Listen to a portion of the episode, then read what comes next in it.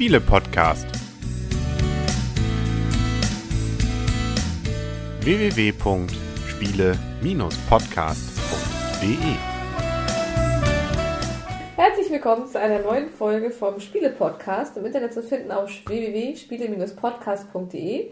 Und heute hier am Spieletisch sitzen die Michaela und, Und der. Christian, Und wir vermissen schmerzlich.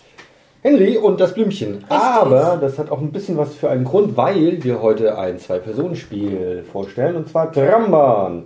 Erschien im Lookout Spieleverlag. Ja, ist halt eben Zwei-Personen-Spiel, deshalb dachten wir, hey, zwei Personen, Michaela, Christian, das sind zwei Personen, da machen wir doch eiskalt mal einen Podcast draus. Richtig. Autor ist Helmut Ohli, ist auch kein Unbekannter. Wer nämlich Russian Railroads kennt und vielleicht auch schon gespielt hat, da war Helmut Ohli ja mit Autor. Das Spiel ist ja ein bisschen länger, das dauert ja so circa zwei Stunden. Ähm, ja, wir können ja schon mal sagen, die Rahmendaten bei Trambahn sind ein bisschen kürzer. Ja, also wie gesagt, nur für zwei Personen, Spielzeit circa 30 Minuten. Äh, ich weiß gar nicht, Preis 17 Euro. 17 Euro. Genau, Wir richtig. haben das ja damals auf der Messe schon mal Messe gespielt. in Essen gespielt und ich meine auch. Nee, nicht mehr gekauft, weil es war da schon ausverkauft. Ah, genau, wir wollten es kaufen, aber es war schon ausverkauft. Genau, Genau, das spricht natürlich schon fast Bände bezüglich dieses Spiels. Ja, Spielanleitung war relativ einfach. Gut, wir kannten das Spiel jetzt ja eh schon von seinem Grundablauf äh, her. Es sind eh nur sechs Seiten, auch gut bebildert, gut erklärt. Also ich fand auch jetzt, als wir es nochmal neu uns angelesen haben, dass die Anleitung uns da keine Fragen offen gelassen hat. Und genug der grauen Theorie, steigen wir doch mal ein in das praktische, farbenfrohe Spielgeschehen. Michaela, worum geht's beim Spiel? Wir können ja erstmal sagen, es ist kein Brettspiel, sondern ein Kartenspiel. Das heißt, wir haben hier wirklich nur Karten. Wir haben kein einziges Brettspielbrett mit dabei. Ähm, und zwar, diese Karten haben dreierlei Funktion. Zum einen dienen sie nämlich als Fahrgäste. Wir können die einmal als Fahrgäste ablegen. Wir können sie als Haltestation an unsere Trambahn anlegen. Und sie sind auch noch Geld wert, nämlich 1000 Mark. Und wir sind noch so schön bei Mark. Mark ist ja noch was Schönes. Denn wir sind in München, 10. April 1910. Deswegen auch das ältere Wort Trambahn. Denn eine Trambahn ist eine, Ja, ganz normal Straßenbahn. genau, richtig. Ja, deshalb passt das auch vom Auto her. Helmut Uli, wir sagten ja schon Russian Railroads, das heißt, dem Schienenstrang als solches ist er verbunden geblieben, auch bei diesem Spiel. Und ähm, man kann auch sagen, dieses 1910, also sprich die Zeit relativ kurz vorm Ersten Weltkrieg, das ist auch sehr schön bebildert und illustriert hier. Das heißt also, wir haben eben drei Arten von Karten generell. Es gibt vier gleichartige Karten, wo Haltestellen abgebildet sind. Das ist jetzt nicht so spektakulär, aber es gibt auch verschiedene Straßenbahnen und zwar Typen, je nachdem wie, wie teuer die sind, mit was für Multiplikator die ausgestaltet sind. Da kommen wir gleich noch zu. Sind es eben andere äh, Bilderchen, das heißt eine ganz kleine, klassisch noch sogar mit dem Pferd vorne an und dann am Schluss halt eben schon eine relativ große, sehr schön gemacht und die einzelnen, ja, Fahrgäste, Geld, wie auch immer man das ähm, einsetzt, die Karten sind auch sehr schön illustriert. Ich weiß gar nicht, Illustrator ist Ähm, gewesen, Herr Franz? Ja, Clemens Franz, meine ich. Genau. Gut, wie funktioniert das Spiel? Ja, also wie gesagt, wir haben ein Kartenspiel. Wir bekommen am Anfang jeder erstmal Geld auf die Hand. Je nachdem, wer Startspieler ist. Der Startspieler bekommt 12.000 Mark, also 12 Karten, a 1000, die er vor sich ablegt. Der zweite jetzt 15. Und dann bekommen wir jeder noch sechs Handkarten auf die Hand. Wir haben halt vier verschiedene Farben.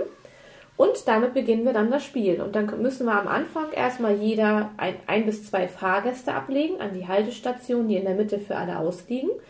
Und dann können wir mit den restlichen Karten entscheiden, was wir machen. Entweder wir fangen an, an eine Trambahnlinie anzulegen, sprich wir legen Haltestationen aus, oder wir sammeln Geld, um uns eventuell teurere Trambahnen zu sammeln. Denn Sinn und Zweck dieses Spiels ist natürlich wie bei vielen Spielen, Siegpunkte zu sammeln.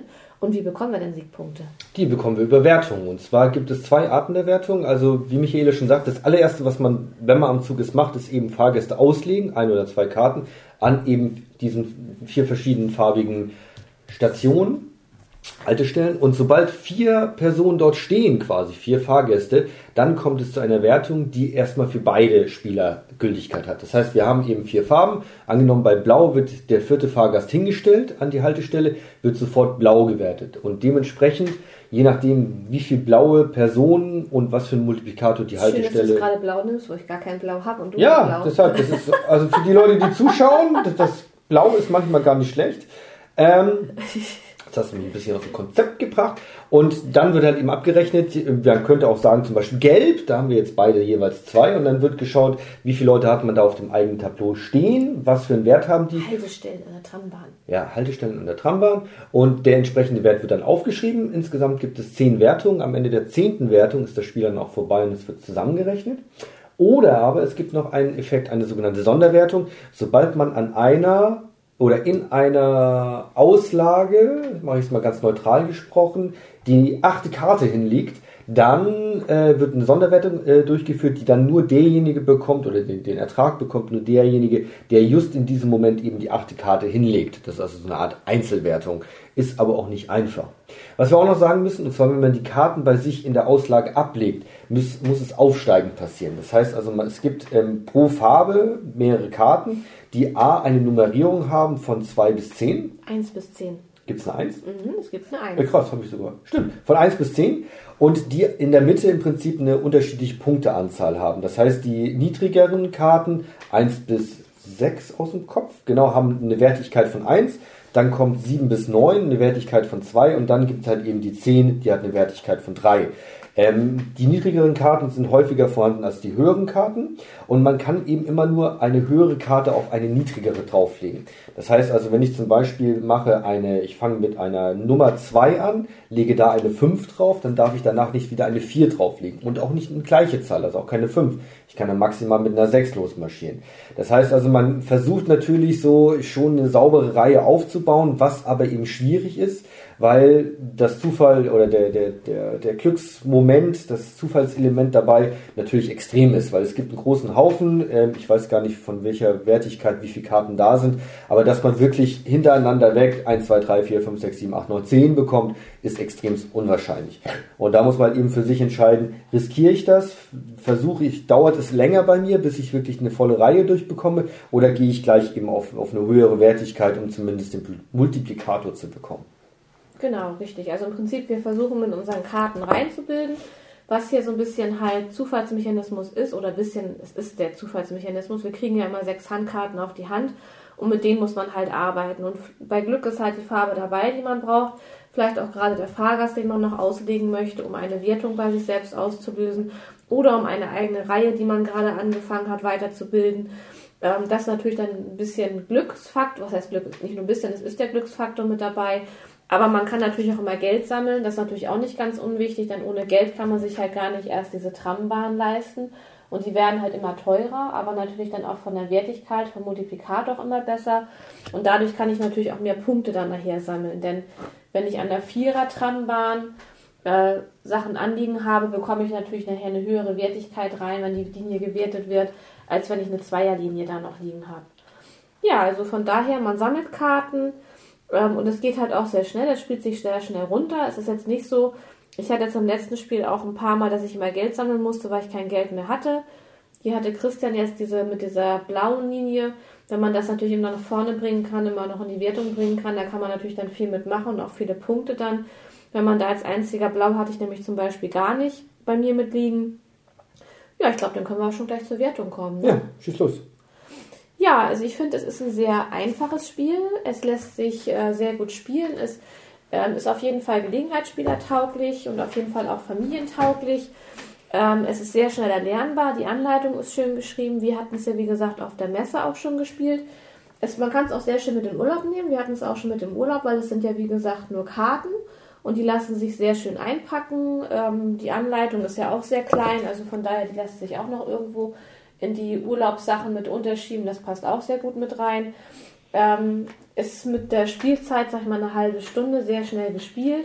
Es spielt sich auch wirklich sehr unterschiedlich. Ähm, wie gesagt, es ist ein Glücksmoment dabei, weil man ja nicht weiß, welche Karte man auf die Hand bekommt und ob da nun gerade die Farbe dabei ist, die man angefangen hat. Ist deine Farbe, nicht, deine Farbe nicht dabei Und selbst wenn die Farbe dabei ist, kann es natürlich auch dann die, die Zahl sein. Dann ist die Zahl vielleicht nicht mehr die richtige, dass man sie nicht mehr anlegen kann.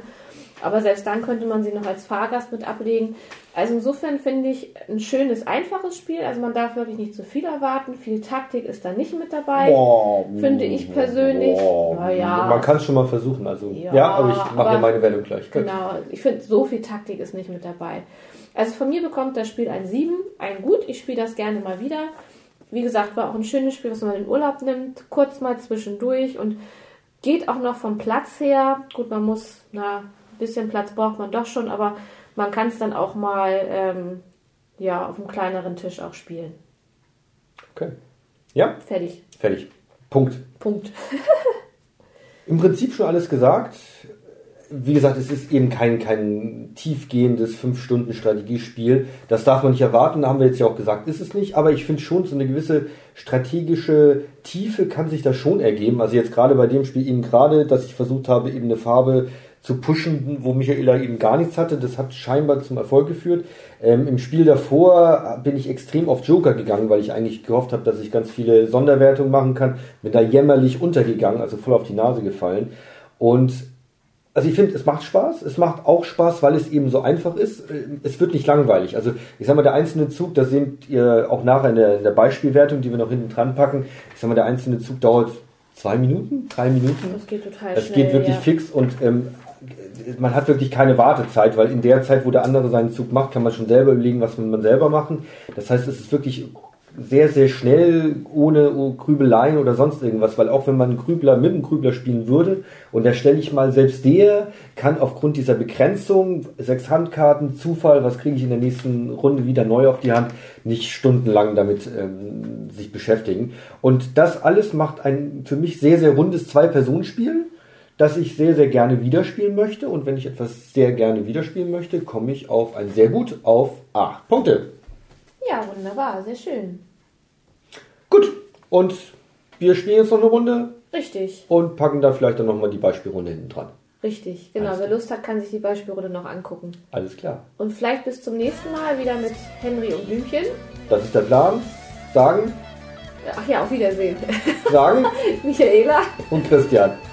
Äh, Äh, Und, äh, Freundschaft.